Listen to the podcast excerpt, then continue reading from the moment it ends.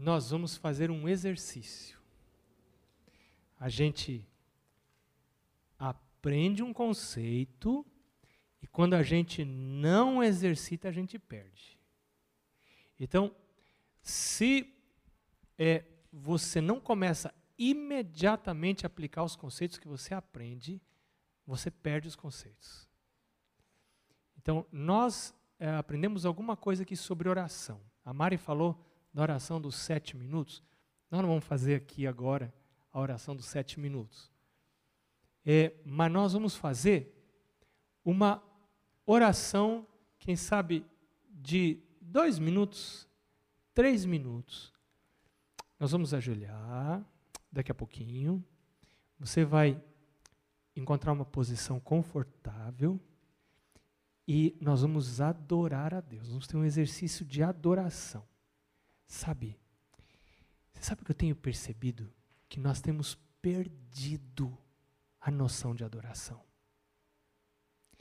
Eu me lembro quando eu era pequeno que eu ia à igreja e as pessoas tinham o costume de chegar um pouco antes à igreja, não na hora de começar o culto, chega um pouco antes. E sabe o que fazia? Ajoelhava para adorar. Quando você adora, você não precisa necessariamente estar falando alguma coisa. É, quando eu viajo com minha esposa, quando eu comecei a namorar com ela, eu tinha muita preocupação em ter assunto para conversar, para não parecer bobo. Agora que ela já sabe que eu sou bobo, para que que eu vou ter que procurar assunto? Então, se eu não tenho assunto, às vezes a gente viaja um dia inteiro. É, Sexta-feira nós passamos o dia todo juntos no aeroporto. Porque dois voos cancelados, os dois de um lado do outro. A gente não ficou conversando o tempo todo. Vários ou menos ficamos quietos, um do lado do outro. Às vezes pega na mão, às vezes solta a mão. Está ali. Então, Adorar é você ir à presença de Deus e ficar na presença de Deus. Não precisa falar nada. Tem nada para falar? Não fala nada. Fica ali na presença de Deus. Então, chega à igreja, você ajoelha, fala com Deus. Você sabe que eu já me peguei. Você não conta para ninguém, que é feio o que eu vou falar, mas é verdade. Eu já me peguei com vergonha de ajoelhar na igreja. Você acredita num negócio desse? Como as coisas estão invertidas, as coisas estão invertidas. Porque eu chego à igreja, hoje não é mais o hábito ajoelhar. Aí eu chego à igreja e eu penso assim: se eu chegar e entrar na igreja e eu ajoelhar, alguma alma maldosa vai olhar para mim e vai falar o quê? Esse cara está achando quem? Ele está querendo botar panca de santo, agora olha lá, olha lá, olha lá, ajoelhando. Chega a revirar o olho assim, em oração. Ah, tem alguma coisa errada com essa pessoa. Aí eu penso assim: para ninguém falar isso de mim, eu vou entrar no, no rebanho, certo? E você mais uma ovelha do rebanho que faça o que todos os outros fazem. Mas espera aí, tem alguma coisa errada comigo. Porque eu estou mais preocupado com o que os outros vão pensar do que com o que Deus vai pensar de mim. Não. Então, eu confesso para você que eu me esqueço muitas vezes. E algumas vezes eu chego à igreja já na hora de começar alguma atividade, e aí eu não tenho tempo de adorar a Deus. Mas, gente, eu vou à igreja para fazer o quê? a principal coisa que eu vou fazer é adorar. E às vezes é, é, é incrível, mas eu suspeito que tem pessoas que vão a um culto de adoração e não adoram nenhuma vez. E o culto se chama culto de adoração. Mas tem cantação, tem oração, tem oferta, tem um monte de coisa, mas não tem adoração. Tem gente que até na hora da oferta não adora, dá oferta sem adorar. Então, a gente tem que parar, pensar um pouco mais, sabe? E, então nós vamos fazer um exercício agora de adoração. Nós vamos ter aí, talvez, um minuto de adoração. Fica na presença de Deus. Depois nós vamos ter um minuto de gratidão. Vamos tentar fazer uma oração sem pedir nada. Não é errado pedir, só para efeito de exercício. Tentar fazer uma oração sem pedir nada.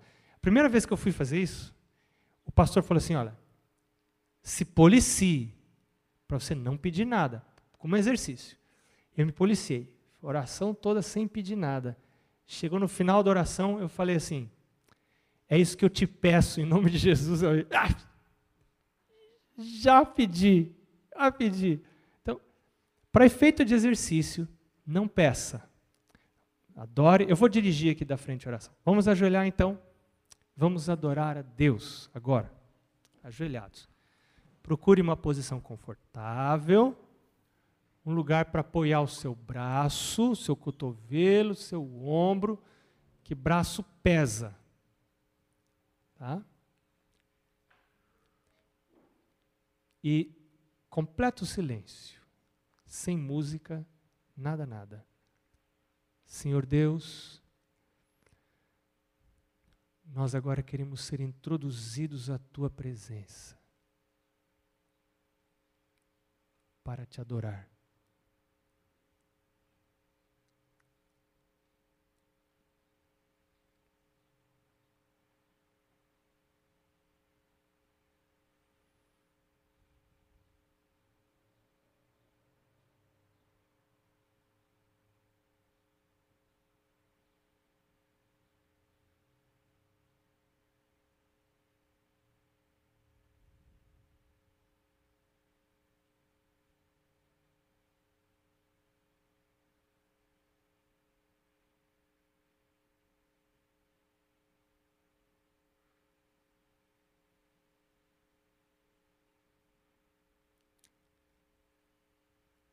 Agora, Senhor, queremos agradecer. Grandes são as tuas misericórdias.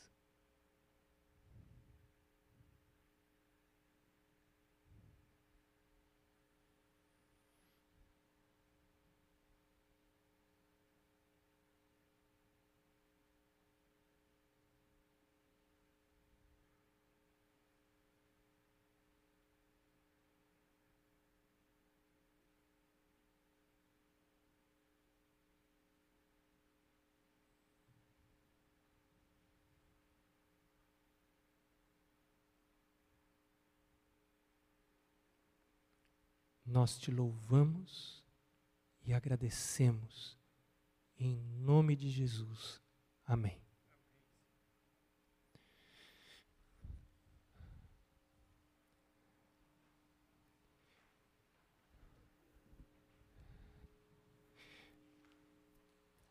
Pode colocar para mim aquela apresentação que estava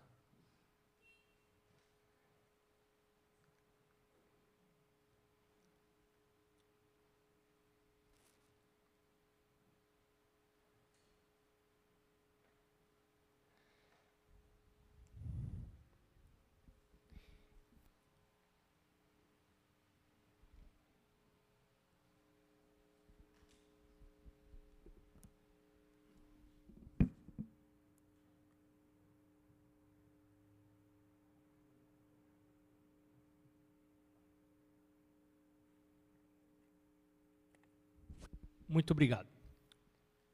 Como que a gente pode. Será que está funcionando? O.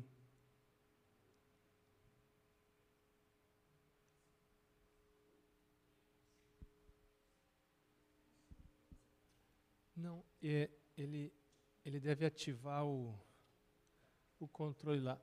Você que está ativando ou eu aqui? Sou eu aqui.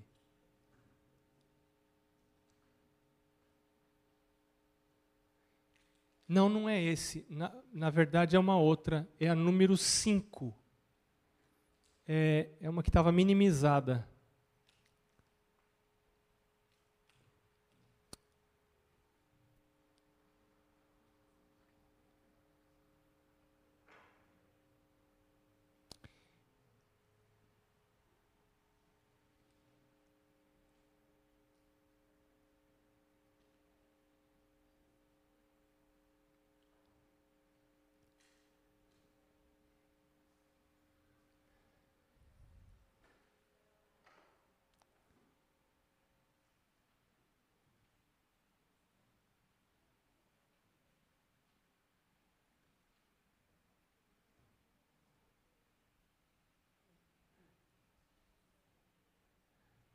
Deve estar tá chegando já.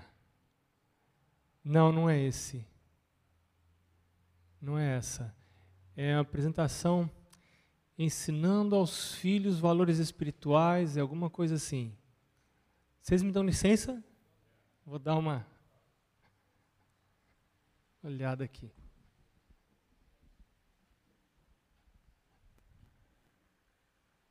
Ele está aqui minimizado, eu acho. Ele, ele... Acho que ele tirou na hora que ele foi tirou embora. Ah, tudo bem. Então tá, então tá aberto lá. E esse aí, deixa eu ver o título. Como é que é o nome da pasta que a pessoa colocou não, essa não é daí? esse. Ah, Pode, pode pendrive desligar. aqui? Pode, Pode, não, pode, esse pode não tem. fechar isso aí. Pode então. fechar isso aí. Eu acho que ele está no desk. Não, volta para cá o mouse. Aí. Vou tirar isso aqui então. Tira aí, tira esse também. Vou tirar esse. Ele deve estar ali, ó. Ali, o 5, ó. Ali, ó. Esse aqui. Aí, aí. Esse aí. Eu tô achando que isso aqui tá com problema, viu? Esse computador não tá com vírus, não? Ah, não, tá velho mesmo. Deixa eu ver se ele tá funcionando. É esse aí? Tá, tá funcionando. Que bom, gente. Deu certo.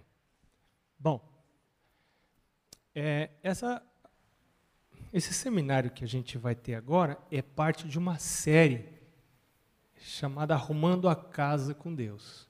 Como que a gente ensina aos filhos valores eternos através de conceitos financeiros? Bom, nós temos três métodos de ensino. O primeiro é a comunicação. Pai e a mãe devem falar. A Bíblia fala isso em Deuteronômio. Né? Fala para os teus filhos, deitado, assentado na tua casa, andando pelo caminho. O segundo método de ensino é o exemplo. E o exemplo do pai e da mãe fala mais alto do que o discurso.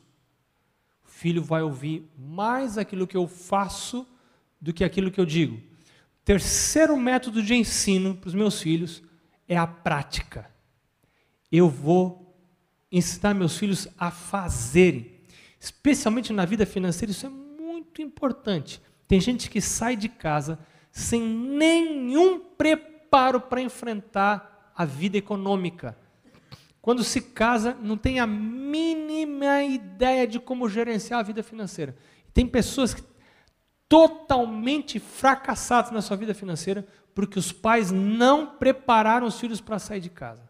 Então, quando o filho ainda está em casa, dentro do ambiente protetor da casa, você precisa preparar o seu filho para sobreviver na sociedade que a gente está, que é uma sociedade econômica.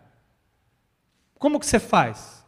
Uma das primeiras coisas que você pode fazer é ensinar o conceito de renda, de ter renda.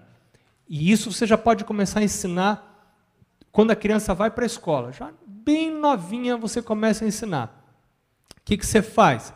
Você pode ou dar pequenos trabalhos para a criança, ou você pode dar mesada para a criança. Mesada a gente vai falar daqui a pouquinho. Você pode, em segundo lugar, ensinar conceito de orçamento. Tem famílias que não têm orçamento. Tem família que nunca fez um orçamento. Eles nunca sentaram para discutir quanto que a gente tem para gastar com comida, quanto que a gente tem para gastar com é, combustível, quanto que a gente tem para gastar com educação. Se você não disser para o seu dinheiro onde ele deve ir, depois você vai ficar perguntando para onde é que ele foi. Então, você, quando faz um orçamento, você diz para o dinheiro para onde ele deve ir. Aí você não precisa ficar perguntando depois para onde ele foi. O que aconteceu com o meu salário? O que aconteceu com o meu dinheiro? E esse conceito de orçamento, você já ensina quando a criança. Você já pode começar a ensinar quando a criança tem quatro anos, três aninhos, quatro aninhos. Como que você ensina? Um amigo meu que ensinou colocando três caixas ou três vidros. Quando o vô ou a avó dava um dinheirinho, então ele dizia: uma caixa, um vidro é o vidro do dar, o outro do economizar e o outro do gastar. Cada vez que você ganha um dinheiro, você tem que dividir o dinheiro. você põe um pouquinho no vidro do dar. O vidro do dar é para Deus, é para os pobres. O vidro de economizar é para mim. A ideia de savings, a ideia de guardar. O brasileiro não tem essa ideia muito boa na cabeça. O japonês é o, o, a, a cultura que mais economiza no mundo. O brasileiro ganha e gasta. Não tem essa ideia de que tudo que eu ganho tem que poupar, tem que guardar um pouco. E o terceiro vidro é o vidro do gastar. Então, na verdade, quando você ganha o salário, pessoal, se você cria o seu filho desde pequeno e ele chega à idade adulta com esse conceito, que herança que você dá para o seu filho? É muito mais ser da terra, da fazenda, é muito mais, muito profundo. Então, dinheiro que eu ganho não é todo para gastar. Uma parte para dar, é aí entra Deus, a oferta, o dízimo, os pobres, entra a economia, e só depois que eu tiver dado para Deus, que eu tiver economizado para mim, é que eu vou ter dinheiro para gastar. Então, você pode ensinar isso com é, os três vídeos, por exemplo. Adolescentes, você já deve começar a incentivar que haja um orçamento por escrito. Se o adolescente tem renda, e se essa renda é de mesada, você tem que ter um orçamento por escrito. Isso, nós vamos ver mais para frente. Outra ideia que você pode começar a ensinar para a criança desde pequeno são conceitos de economia e investimento. Abra uma poupança, explica para a criança o que é poupança, abre uma conta, vai mostrando para ela o que vai estar sendo depositado lá, como aquilo vai estar rendendo juros. Então você vai, com isso, já ensina o conceito de juros acumulados. Isso é muito importante. Incentive planos de poupança a curto prazo e longo prazo. Quer comprar um celular? Quer comprar um iPhone ou iPod, seja o que for. Quero comprar um, um i alguma coisa. Pronto, você vai comprar. Não é eu que vou comprar, você vai comprar. Como você vai fazer? Vai guardar, o seu, você vai ganhar a sua mesadinha, você vai guardar o seu dinheirinho e você vai comprar isso. É, conceito de dívidas. Você já ensina quando a criança é pequena. O que é dívida? Conceito de contribuição a projetos. Né? Ellen White, a mãe incentivava ela demais. Ela ajudava o pai a fazer chapéus. E ela guardava o dinheiro num cofrinho. E ela quebrava o cofrinho e levava para os projetos missionários. Quantas vezes ela fez isso? Então, quando você cria o filho com conceitos de generosidade, você cria uma pessoa madura. Eu nunca vi ser feliz uma pessoa que não é generosa. Pessoa mesquinha não é uma pessoa feliz. Então, ensine conceito de generosidade. E isso nós temos que aprender dos americanos aqui. Os americanos podem ter o defeito que tiverem, mas eles têm um conceito de generosidade muito mais amplo que nós lá. Você já deve ter percebido isso em, em vários momentos. Eles têm desenvolvido esse conceito de generosidade. Esse é um conceito cristão, é um conceito da Bíblia. E isso a gente ensina em, quando a criança é pequena ainda conceito de adoração. Eu vou à igreja, meu filho, você ganhou a sua mesadinha, você vai levar da sua mesadinha, ensina o conceito de porcentagem, conforme for a idade, 10%, você vai levar a sua mesadinha e agora você vai adorar ao Senhor do que é seu. Davi disse: Eu não vou oferecer ao meu Deus aquilo que não me custou nada. Então, pegar dinheiro do pai e pôr na salva de oferta não é adoração. Eu tenho que pegar de algo que é meu e pôr na salva da oferta. Então a sua mesadinha é muito importante se a mesada serve para ajudar você a ensinar esses conceitos para o seu filho. Conceitos de adoração e esses outros conceitos que nós vimos. Outras habilidades que você pode ensinar é a comprar bem, a pichinchar, a não pagar o preço do primeiro negócio que encontra, a procurar preços melhores, lugar com preços melhores, a aprender a distinguir vontades e desejos. A gente tem vontade de comprar muita coisa, desejo de comprar muita coisa, né? É, aprendi, mas eu tenho que ver o que, que é necessidade. Né? Eu preciso ou eu quero? Querer eu quero, mas eu preciso disso realmente. Então eu tenho que ensinar meu filho a distinguir isso dentro de si mesmo. E outra coisa que eu tenho que ensinar meu filho é esperar pela provisão de Deus. Eu preciso de uma coisa, mas eu não tenho condição de comprar agora. Por que, que eu vou entrar no meu cartão de crédito e vou aumentar o meu juro no cartão de crédito? Por que, que em vez de fazer isso eu não espero pela provisão de Deus? Por que, que eu não peço um milagre de Deus? Por que, que eu não calejo o joelho em oração, em vez de aumentar o débito do meu cartão de crédito? Então, isso eu estou ensinando conceitos muito preciosos para o meu filho. Outra coisa que eu tenho que ensinar meu filho é reconhecer a influência da propaganda. É? Meu filho não caia. Olha lá, olha essa propaganda ali. Estão querendo convencer você a comprar o que você não precisa com dinheiro que você não tem. A gente estava vindo no avião para cá e a Mari folhando aquele é, aquela revistinha, nós dois estávamos folhando a revistinha do é, de, de, de Sky Mall, né? De compra. Gente, quanta quinquilharia, quanta necessidade inventada, né? É, desativador de latido de cachorro. Compre um desativador de latido de cachorro. Você vai ter a liberdade, seu cachorro não vai latir mais. E o povo vai comprando, vai comprando uma besteirada, né? Quanta coisa. É, é, cama portátil para dormir no avião, né? Você infla e você dorme assim, abraçado nela, no, no encosto da frente, da poltrona da frente do avião. E tem gente que compra e compra de tudo. Então, você vai as pessoas criam necessidades e você se não tem a cabeça, se, a, se o parafuso não é bem apertadinho, né? A pessoa compra tudo que está lá na propaganda. Então, ensina o filho a reconhecer a influência da propaganda e não cair nisso, né? Ensine o perigo de gastar por impulso. Na época que não existia cartão de crédito, meu pai dizia assim: você vai sair de casa não leve dinheiro. Ah, pai, mas se eu quiser comprar um negócio? Aí que está o negócio. Você não leva dinheiro. Aí você quer comprar, você não tem dinheiro. Aí você volta em casa buscar o dinheiro. Mas aí na volta para casa você já pensa um pouco mais. Aí você fica com preguiça de voltar, aí você não compra. É, meu pai dizia isso. Então, hoje a gente não leva dinheiro mesmo de jeito nenhum, só leva cartão, mas crie instrumentos que ajudem você a não comprar por impulso, a não gastar por impulso. Que coisas você deve encorajar? que vão refletir na vida financeira do seu filho. Rotinas e responsabilidade.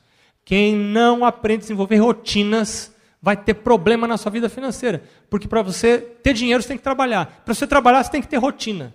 Então, desenvolva rotinas. Horário de acordar, horário de deitar. Desenvolva conceitos de responsabilidade. Eu não estou com vontade de fazer, mas tem que fazer sem vontade. Eu não estou afim hoje, mas tem que ir. Né? Eu vejo pais assim, o filho diz assim, Hoje eu não estou me sentindo bem, não quero ir para a escola. Tem pais, tadinho, não está sentindo bem, deixa ficar em casa. Na minha casa, não existia isso. Né? Às vezes eu estava com febre. Minha mãe dizia, vá para a escola. Né? Vai com febre. Mãe, mas eu não estou bem. Vai para a escola. Vai para a escola. Ficava lá me sentindo mal. O que, que a gente aprende com isso? Sofria. Tinha, eu olhando para trás, eu, eu vejo que talvez alguns dias eu deveria ter ficado em casa mesmo, de tão mal que eu estava. Né? Mas eu aprendi algumas coisas. Que a vida não é mole. Que a vida é, é dura para quem é mole. A vida é mais dura para quem é mole.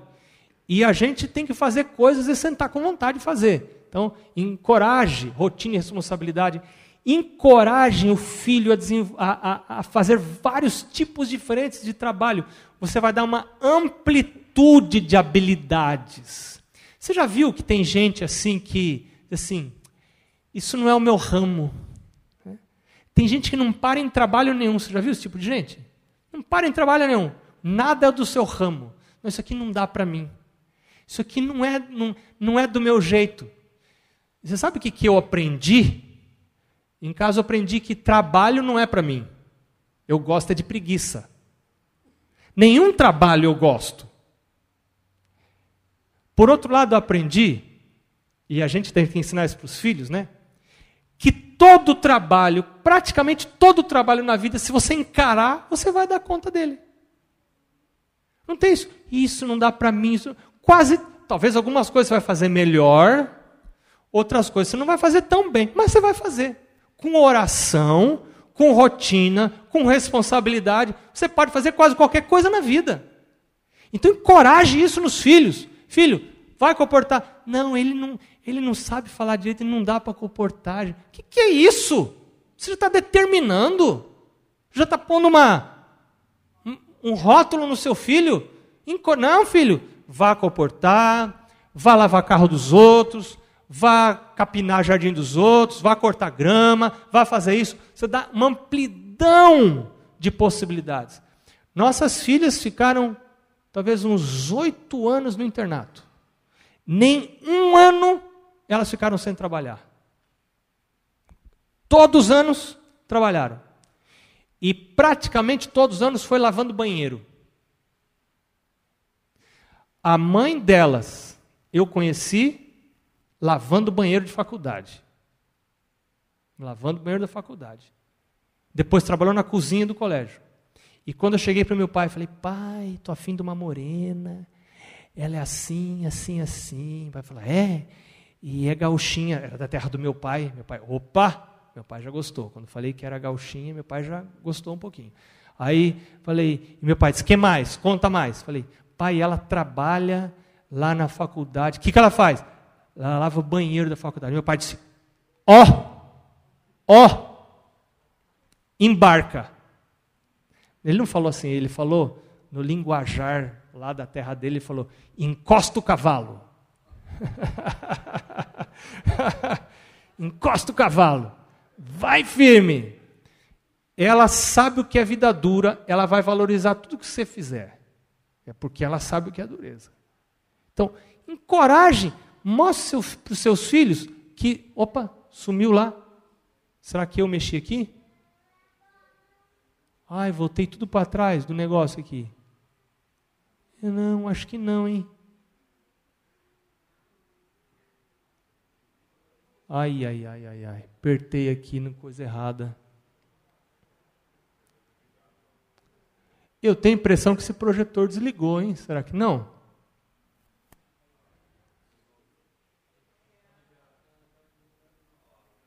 Estava ligado, né?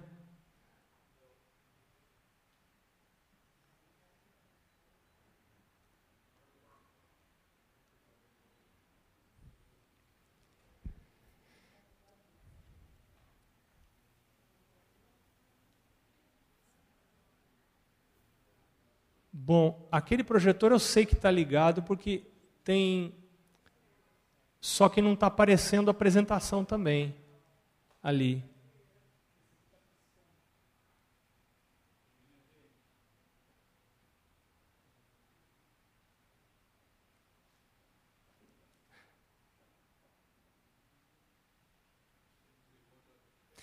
É, pois é.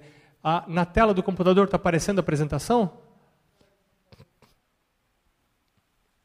Não, então não mexi aqui não. Então se está aparecendo aí, deixa eu dar uma olhada aqui.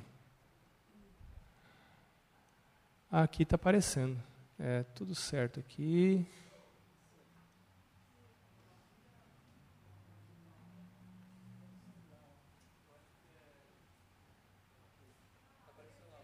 Opa, que beleza. Então tá lá. Ah, diferentes tipos de trabalho. Outra coisa que você pode encorajar, ter um ganho extra. Né? É, você pagaria para lavar o carro fora? Faz um acordo com seu filho, você paga um pouquinho menos do que você pagaria fora e seu filho ganha um pouquinho. Você pode fazer isso.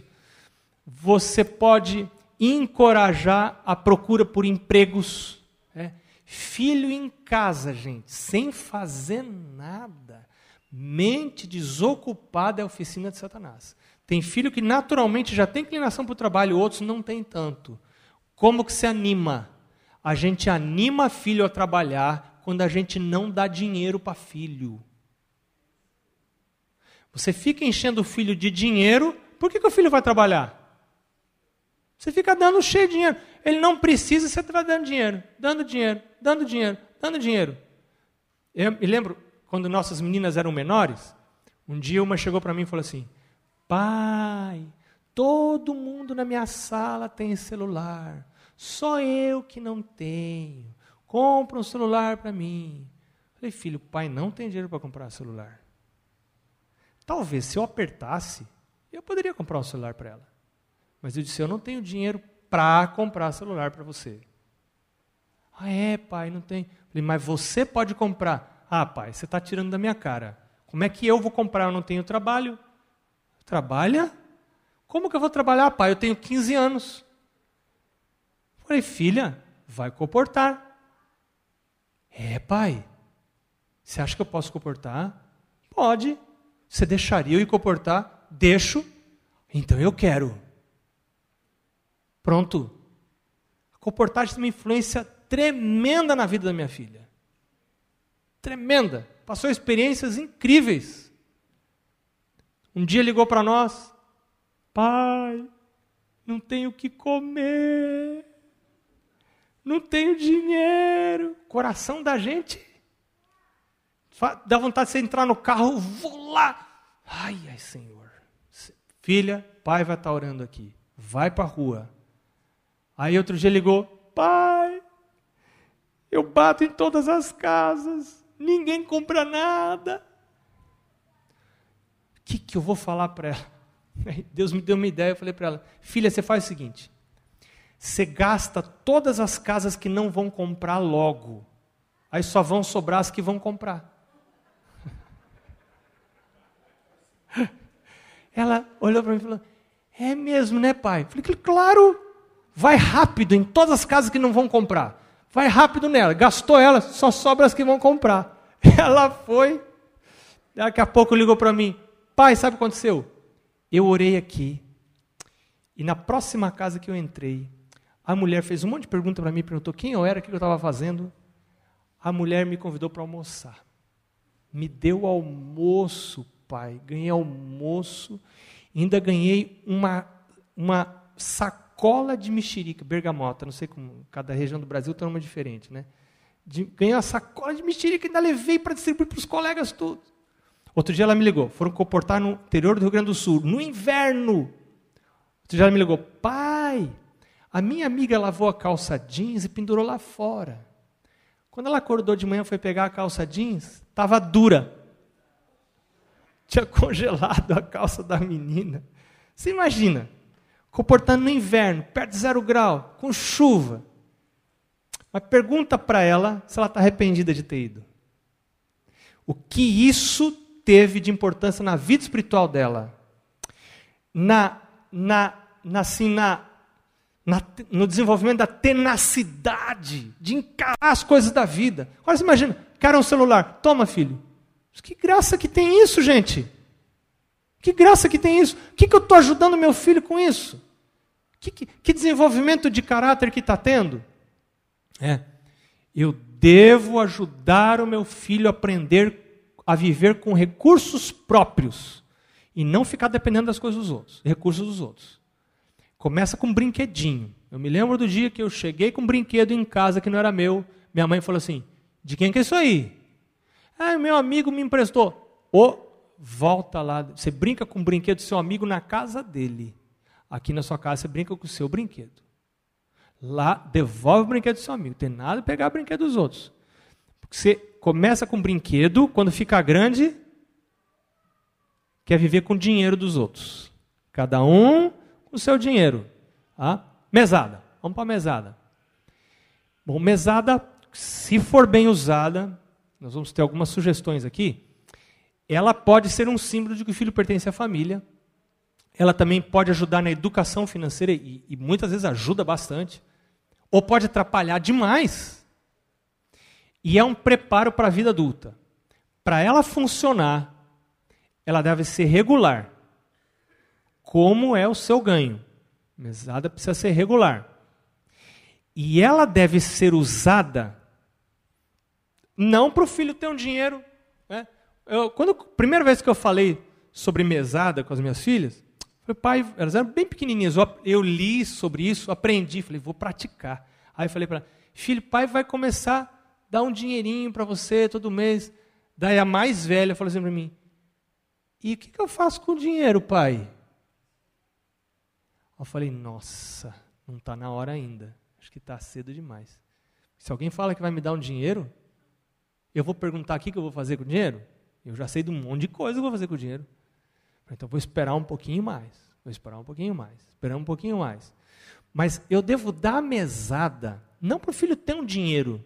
É um dinheiro para sair, para ele pensar o que, que ele vai fazer com o dinheiro. Não.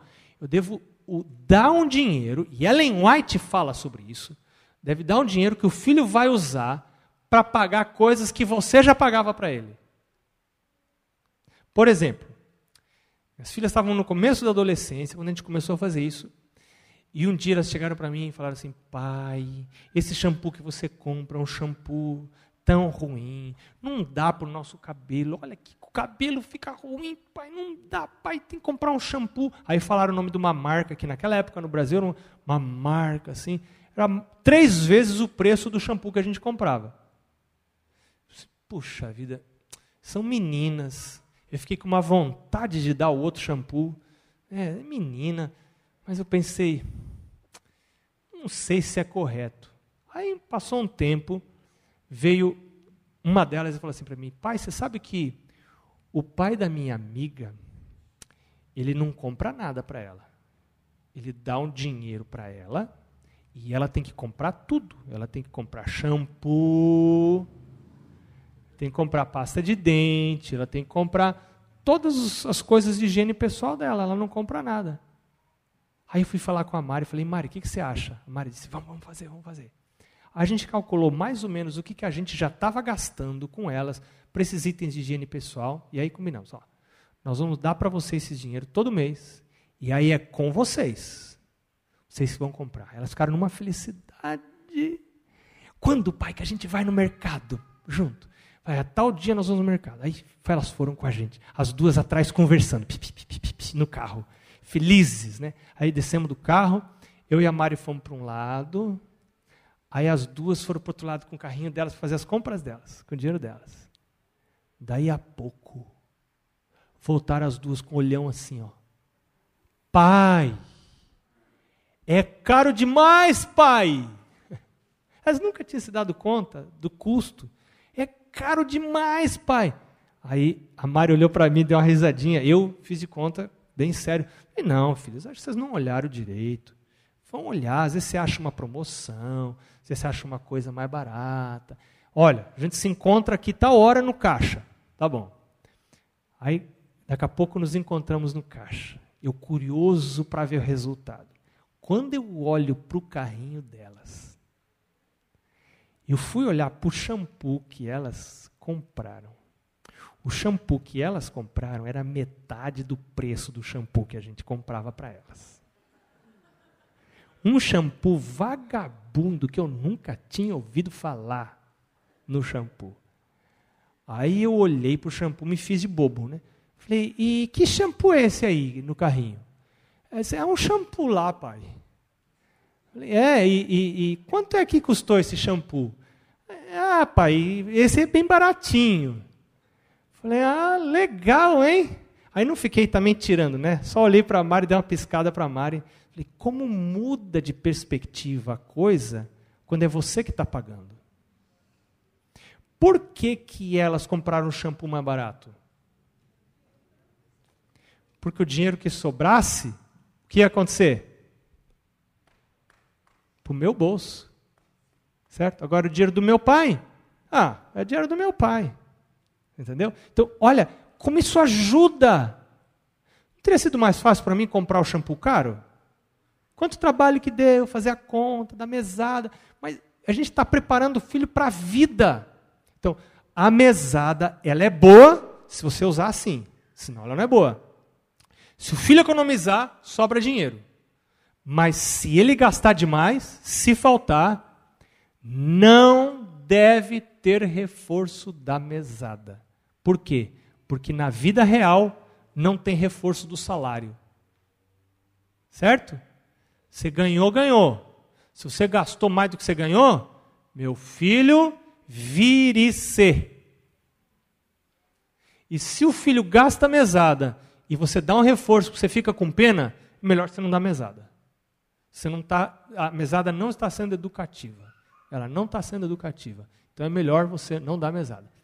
E uma outra coisa importante: para ganhar a mesada seguinte, o filho tem que, se é adolescente, ele tem que apresentar a contabilidade do mês anterior. O que, que você está ensinando? Você está ensinando o conceito de contabilidade. Contabilidade é coisa simples. O que, que é contabilidade? É o que eu ganhei. Minha entrada menos a minha saída dá o resultado.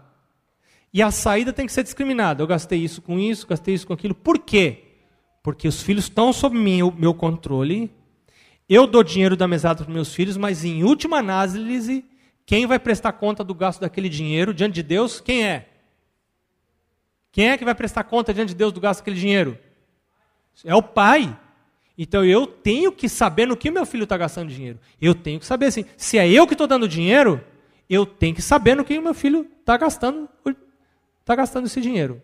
Olha o que diz Ellen White, inspirada por Deus, livro Lar Adventista. Diz assim: Quando ainda bem jovens, devem os filhos ser ensinados a três coisas. Primeiro, ler, escrever, e olha o que ela diz compreender números. Para que que os filhos bem jovens devem compreender números? Para que, gente? Ter contabilidade. Quem que está falando isso? Deus está falando isso. Inspirado por Deus. Então, você só ganha a mesada seguinte se você mostra para mim a sua contabilidade simples, bem simples, entrada, saída, resultado. Quanto sobrou para você? Então, aí você ganha a mesada do mês seguinte. E ela diz assim: livro Conselho sobre Mordomia ou Administração Eficaz, página 294. Aprendam, moços e moças, a escolher e comprar sua própria roupa, seus livros e outras coisas necessárias. E devem fazer o quê? Registro das despesas. Isso vai ajudá-los a compreender o valor do dinheiro. Isso é Deus que está falando. E ela diz também no livro Lar Adventista que os filhos não devem ser sobrecarregados, os pais dando para eles tudo o que eles pedem. Como se a fonte nunca fosse acabar. Né? Tem gente que pensa que isso é amor. Né? Ah, eu vou demonstrar amor para meu filho. Às vezes eu não fico o filho o tempo que eu devia ficar, porque eu trabalho demais, e aí quero compensar isso com coisas materiais. Eu estou criando materialistas. Gente que vai tentar substituir relacionamentos por coisas materiais. Então, a minha presença não pode ser substituída por presente ou por coisas materiais.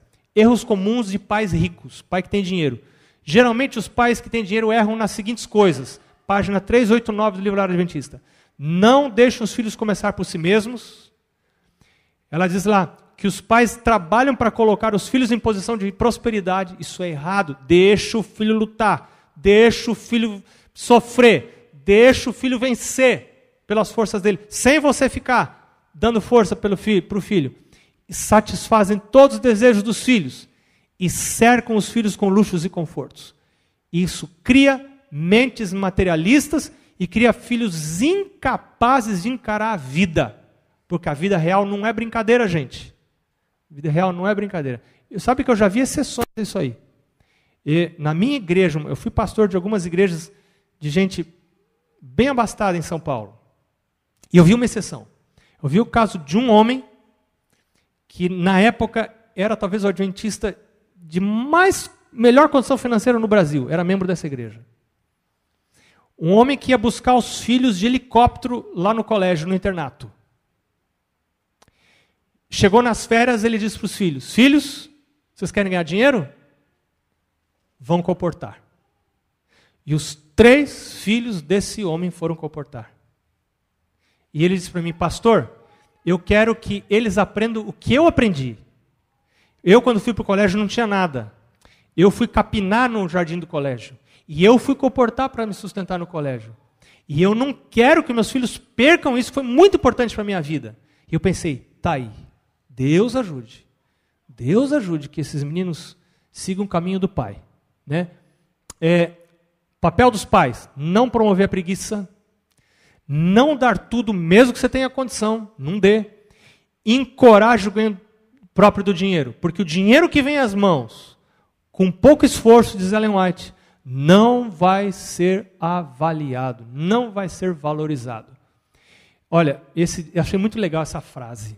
Ela diz assim: muitos estão tão preocupados em deixar um mundo melhor para os filhos que não conseguirão deixar filhos melhores para o mundo. Tão preocupados em deixar um mundo melhor para os filhos que não vão conseguir deixar filhos melhores para o mundo. O que, que o pai tem que fazer? Promover um estilo de vida simples, sem ostentação. Por que eu preciso ir a um restaurante que cobra 50 dólares, 80 dólares, 100 dólares a refeição? Se para manter o meu corpo, com 10 dólares eu posso manter meu corpo? Por que, que eu tenho que acostumar meus filhos a apreciarem essa roda de luxo? Será que eu estou ajudando meus filhos?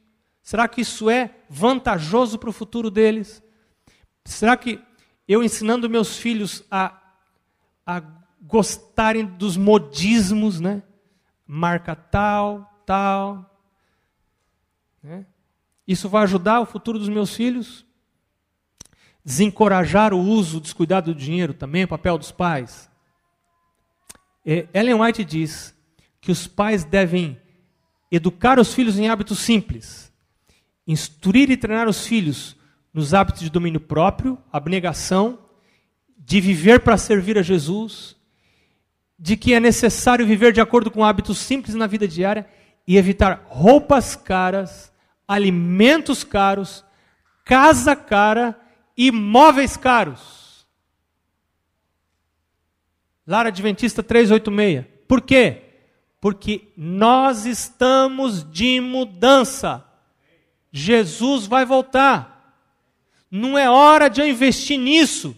Onde estiver o meu tesouro, ali vai estar o meu coração. E se eu aprender a gostar dessas coisas no mundo, eu vou preferir o shopping do que está na natureza. Eu vou preferir fazer compras do que ir para o mato para adorar a Deus. Mas é no mato que você encontra Deus, não é dentro do shopping que você encontra Deus. Vai? Bom. Outra coisa que ela diz, que nós vamos prestar contas de todo o gasto do dinheiro. Eu tenho que ensinar isso para os filhos.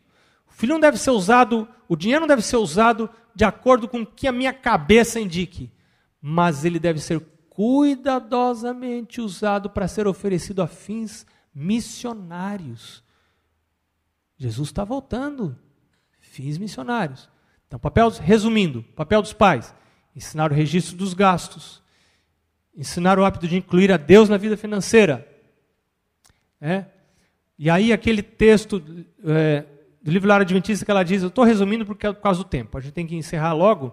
Ela diz que os pais não devem, os filhos não devem ficar satisfeitos em só pegar o dinheiro dos pais e pôr na salva. Então, dê a mesada, ensina o filho a separar o dízimo, ensina o filho a ter um plano de oferta. Você sabe que o coração dos filhos é mais mole do que o nosso para essa questão de ofertas. Uma das minhas filhas, um dia, chegou para mim, eu liguei para ela, olha que interessante. Eu liguei para ela e disse: Filha, eu sei que você tem um dinheirinho guardado, ela é muito econômica. Sei que você tem um dinheirinho guardado e, e eu queria sugerir para você, em vez de você só deixar na poupança, você sabe que tem uns tipos de aplicação que você faz que rende um pouquinho mais na poupança. Você não quer que o pai ajude você, você pôr o dinheiro nessas aplicações no banco? Ela disse para mim, pai, é que eu não tenho mais dinheiro. Aí fiquei preocupado, porque a gente tem que estar tá de olho. Muitos casos de uso de drogas são pais que estão subvencionando a droga. É o pai que está dando dinheiro, dinheiro assim, aí o filho compra droga. Então, você tem que estar antenado. O que, que o filho está gastando dinheiro? Filha, Ela tinha um bom dinheiro guardado. Para um adolescente era um bom dinheiro. E filha, o que aconteceu com o seu dinheiro? Disse, ai pai, é o seguinte, sábado o pastor fez um apelo na igreja para construção da igreja. A igreja está construindo. E eu fiquei tocada, pai, mas eu fiquei em dúvida se eu devia dar todo o meu dinheiro para a construção ou não. Daí eu orei a Deus. E daí eu fiz um propósito com Deus. Eu falei para Deus assim: se o pai me chamar para eu aplicar esse dinheiro, é sinal de Deus que eu devo dar esse dinheiro para a obra e para construir a igreja. E você acabou de me ligar, pai. Eu estava no meu trabalho, liguei para casa. Você acabou de me ligar, então eu já não tenho mais o dinheiro. Você sabe qual foi a minha reação? Lá por dentro eu falei, pensei, que droga, por que, que eu liguei? Eu pensei isso. Eu pensei isso. Eu pensei, ela não precisava dar tudo. Deus não pede para a gente dar tudo. Por que dar tudo? Eu quase falei, para eu ia abrir a boca para falar assim, filha, mas não dá tudo. Então dá metade. Me deu uma dó, sabe? Me deu dó. Eu fiquei assim. Aí eu lembrei de um texto que Ellen White diz que os, os filhos, os adolescentes, os jovens e as crianças são mais sensíveis à voz do Espírito Santo para dar do que os adultos. Eu lembrei disso e eu calei a minha boca.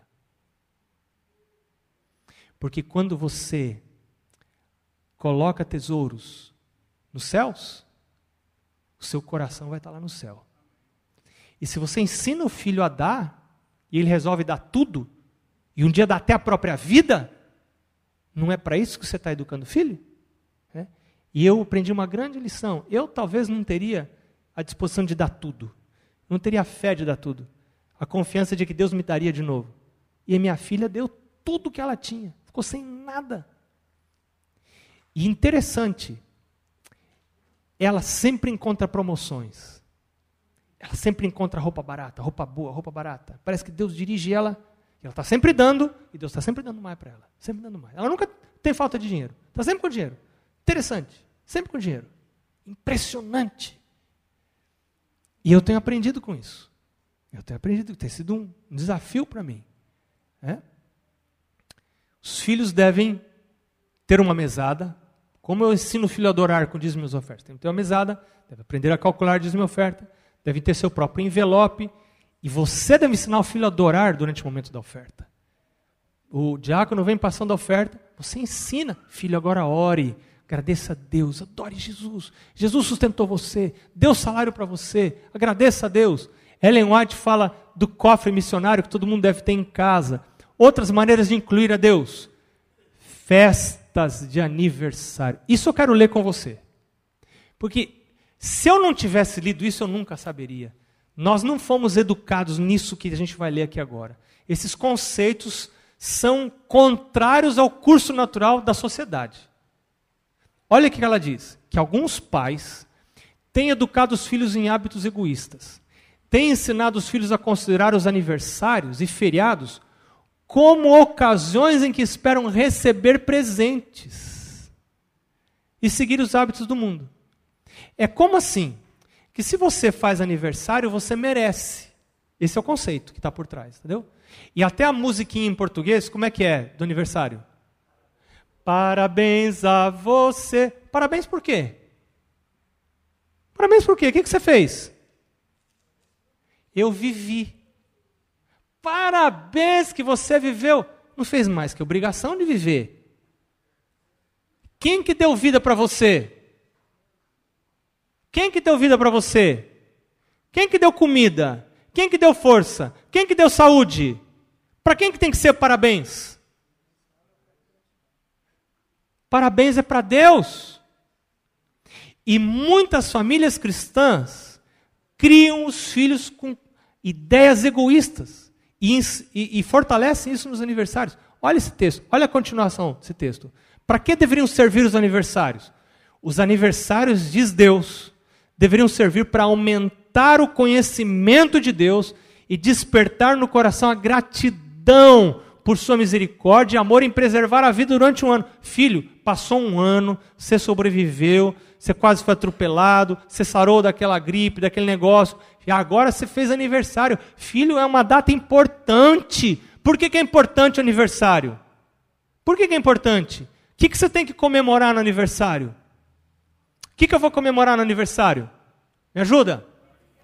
Os atos de Deus na vida daquela pessoa.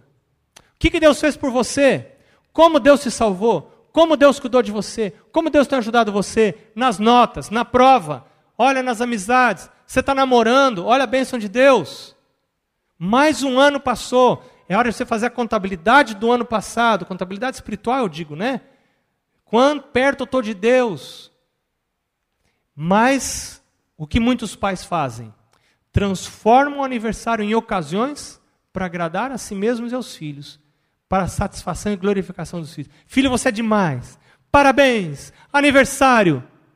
Parabéns por quê? O que, que eu fiz? Completei mais um ano. Mas eu não fiz nada. Deus me deu mais um ano.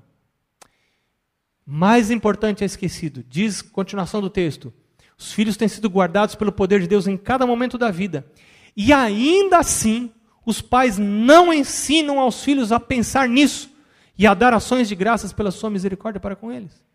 Deus faz tudo e os pais não fazem nada, não ensinam isso. E olha o que aconteceria se Deus tivesse sido lembrado. Ela diz: se as crianças e jovens tivessem sido devidamente instruídos, eles trariam ofertas no aniversário. E aí está o conceito de oferta natalícia. Você já ouviu falar nisso? Você sabe que, quando eu era pequeno, eu, eu tenho minha barriga toda retalhada aqui.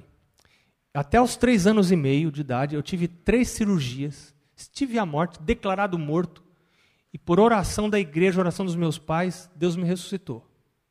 Então, meus pais tinham uma gratidão muito grande a Deus. Cada aniversário, eu me lembro eu indo de calcinha curta, de, de, de, de shortinho para a igreja, né? De short curto, de bermudinha para a igreja. A gente ia de bermudinha para a igreja. Eu me lembro que na minha escola sabatina tinha um menino que beliscava a minha perna. Né? E eu de, de calça curta e, e bermudinha indo para a igreja e, e aquele suspensóriozinho que minha mãe punha. E tinha um menino que beliscava a minha perna. Eu não gostava desse daquele menino. Mas quando chegava a época do meu aniversário, minha mãe falava assim: Filho, Deus está te dando mais um ano de vida. Era para você ter morrido. Você foi curado por Deus. Então agora, filho, está aqui, ó. Está aqui, ó. A ofertinha. Essa não era a oferta do todo sábado. Não era o mesmo dinheiro da oferta do sábado. Era um, era um mais. Minha mãe dava aquele dinheiro, ela dizia: Filho, agora você vai chegar lá para sua professora na escola sabatina e fala que é a oferta natalícia, que é a oferta do aniversário, a oferta de gratidão a Deus por mais um ano de vida. Olha a ideia. O mundo dá presente para quem no dia do aniversário? Dá presente para o aniversariante. O Filho de Deus, no dia do aniversário, dá presente para quem? Para Deus. E ela diz ali nesse texto que se você fizer isso, você vai virar a cabeça dos filhos para o lado de Deus. E os filhos vão começar a lembrar de Deus e não esquecer de Deus. É isso que a gente tem que fazer. Como adorar em família no aniversário? Você pode fazer um culto legal no dia do aniversário. Eu, vejo, eu já fui em aniversário que mal e mal tem oração. Vamos fazer uma oração para comer. A oração não é agradecimento a Deus, louvor a Deus pelo ano de vida. Não, vamos orar pelos alimentos. Acabou. Não. Aniversário é um evento. Faz festa e faz culto pelas graças, agradecendo a Deus pelo ano que terminou. Ora no culto doméstico, agradecendo a Deus. A família pode separar uma oferta de gratidão. É, você pode impressionar a, criança com a ideia de contabilidade espiritual. Passou um ano, filho, você chegou mais perto de Deus, se afastou de Deus nesse ano. Isso é contabilidade espiritual. Convida o ancião da igreja, convida o pastor da igreja para lá num jantar, fazer uma oração pelo filho na, no aniversário. A família pode orar na igreja enquanto entrega a oferta natalícia. Ninguém sabe na igreja que teve culto, que, teve aniversário, mas na hora do culto, lá no culto divino, a família disse: Olha, filho, aqui ó, é o seu aniversário. Aqui nós vamos entregar a oferta do seu aniversário. Põe a oferta ali na igreja. E a família junta ali faz uma oraçãozinha. Obrigado, Deus, por mais um ano. Coisa maravilhosa que Deus. O que faz algumas igrejas? Separam um momento por mês para adorar com os aniversariantes. Quem fez aniversário esse mês? Vem aqui à frente. Vamos orar com essas pessoas. Né? O líder chama os aniversariantes, ora com eles. Nesse momento eles têm a oportunidade de entregar a sua oferta. O que eu tenho feito é, no momento da dedicação de crianças. Sabe aquele momento? Nasceu o nenezinho, o pai e a mãe querem dedicar. Você lembra quando Jesus foi apresentado no templo? O que, que, que, que o pai e a mãe levaram? Por que, que eles levaram pomba? Porque eles eram pobres. Vai apresentar a criança, leva o quê? Oferta. É a primeira oferta natalícia. É no dia da apresentação aqui. Então, eu, quando alguns pais me pedem, pastor, você pode apresentar nosso filho? Posso. Eu vou na sua casa, nós vamos conversar sobre isso. Você vai levar uma oferta. É, pastor? É. Então, na hora da apresentação, está aqui o pai e a mãe, está aqui a criança e está o diácono com a salva. Por que, que essa oferta? É a igreja que está precisando de dinheiro? É para ajudar a igreja a pagar o aluguel? Não. Eu nem quero saber quanto que os pais vão dar de oferta. Isso não me interessa. O que, que interessa?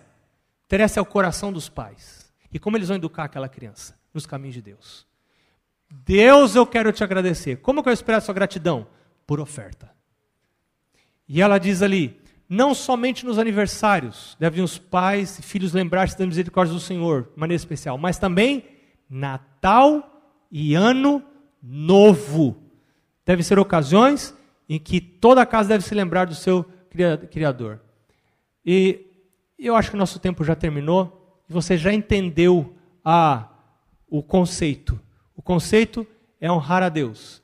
E a palavra de Deus diz, Provérbios 3, esse é o último texto honra o Senhor com os teus bens e com as primícias de toda a tua renda, e se encherão fartamente os teus celeiros e transbordarão de mosto os teus lagares. Jesus abençoe sua casa, sua família, seus filhos para a vida eterna. Amém. Pastor.